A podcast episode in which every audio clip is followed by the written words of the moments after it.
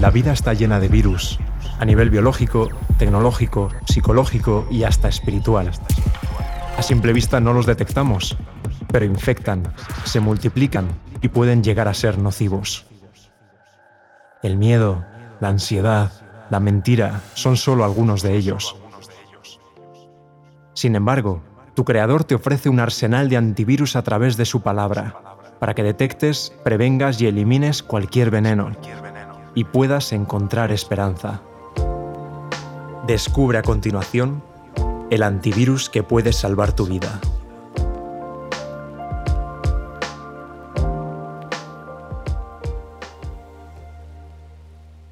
Confianza por Óscar López.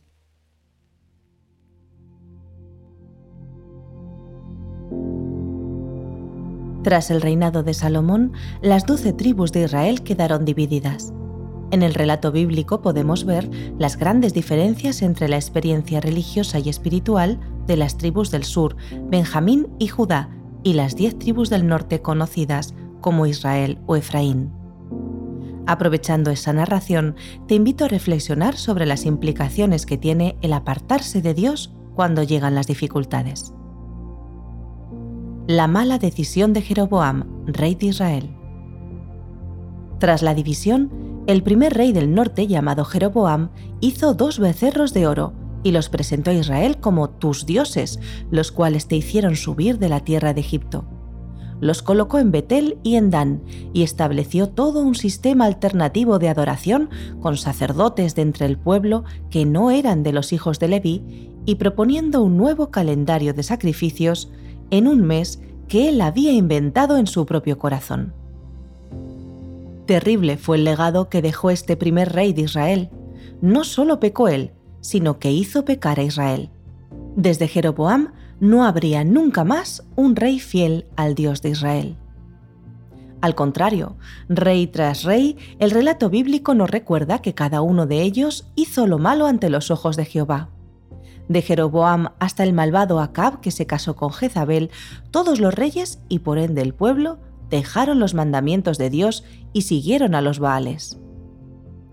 Dios se muestra en el silbo apacible. Cuando llegamos al relato de Acab, nos encontramos con el ministerio de Elías. La historia de estos dos personajes es bien conocida por los lectores de la Biblia. Tras los años de sequía, llegó el enfrentamiento en el monte Carmelo y tras él la amenaza de Jezabel hacia el profeta. Podemos resumir toda la historia en el siguiente diálogo. Acab, ¿eres tú el que perturbas a Israel? Elías, no soy yo, sino tú y la casa de tu padre. ¿Hasta cuándo claudicaréis entre dos pensamientos?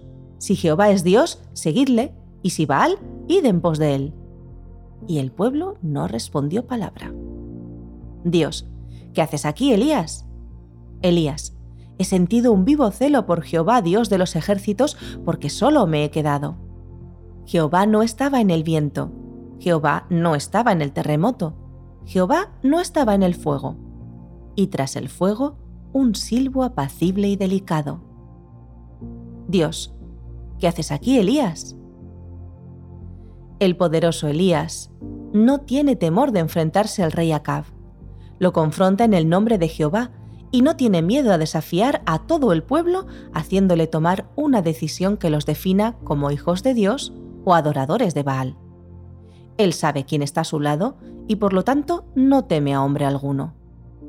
A pesar de eso, Elías todavía tiene que aprender una lección, pero no solo él.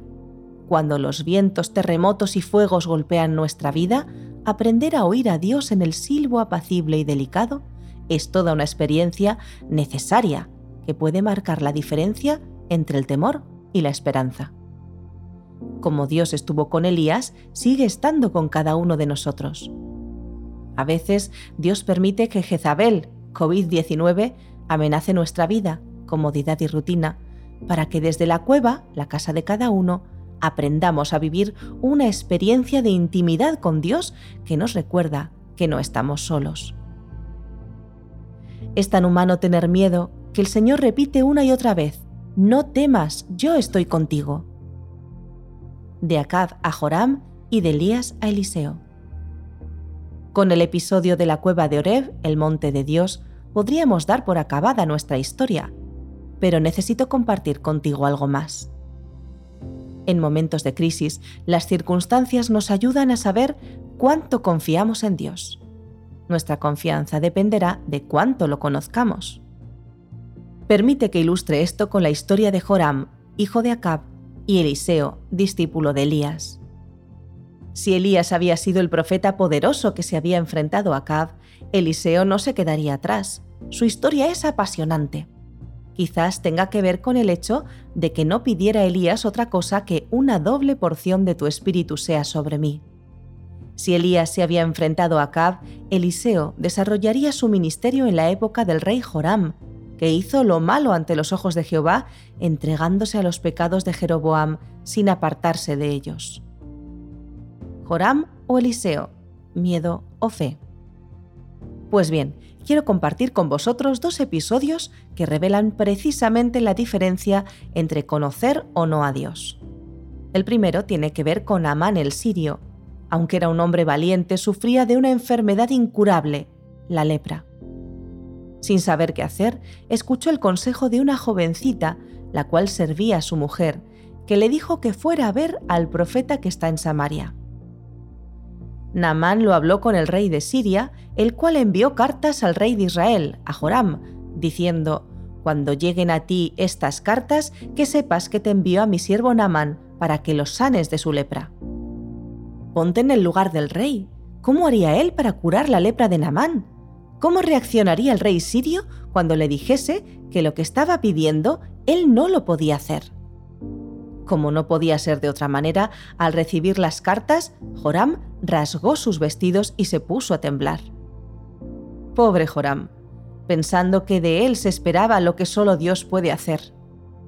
Eliseo, al oír que el rey había reaccionado así, le preguntó, ¿Por qué has rasgado tus vestidos? ¿Por qué te preocupas? ¿No hay un Dios en los cielos? ¿No confías en Él? Porque, querido amigo, hay mucha diferencia entre conocer a Dios o ignorar su poder. Confía. Lee conmigo un poquito más. El episodio de Naamán ya ha pasado. La historia de Israel está por terminar.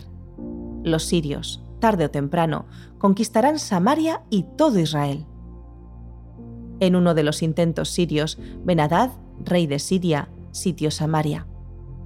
Joram ve que el enemigo es poderoso y se desespera. Escucha sus palabras. Todo este mal viene de Dios. ¿Para qué de esperar más en él? Es cierto, hay enemigos poderosos ahí fuera. ¿Cuál es tu reacción? ¿Te desesperas o confías? ¿Crees en Dios a pesar de las circunstancias o según las circunstancias? Hoy, en el estado de alarma, aunque haya enemigos invisibles que amenazan con entrar en nuestra fortaleza, mi querido hermano, no desesperes, confía. Recuerda, en el mundo tendréis aflicción, pero tened ánimo, yo he vencido al mundo. No estamos solos. Dios te bendiga.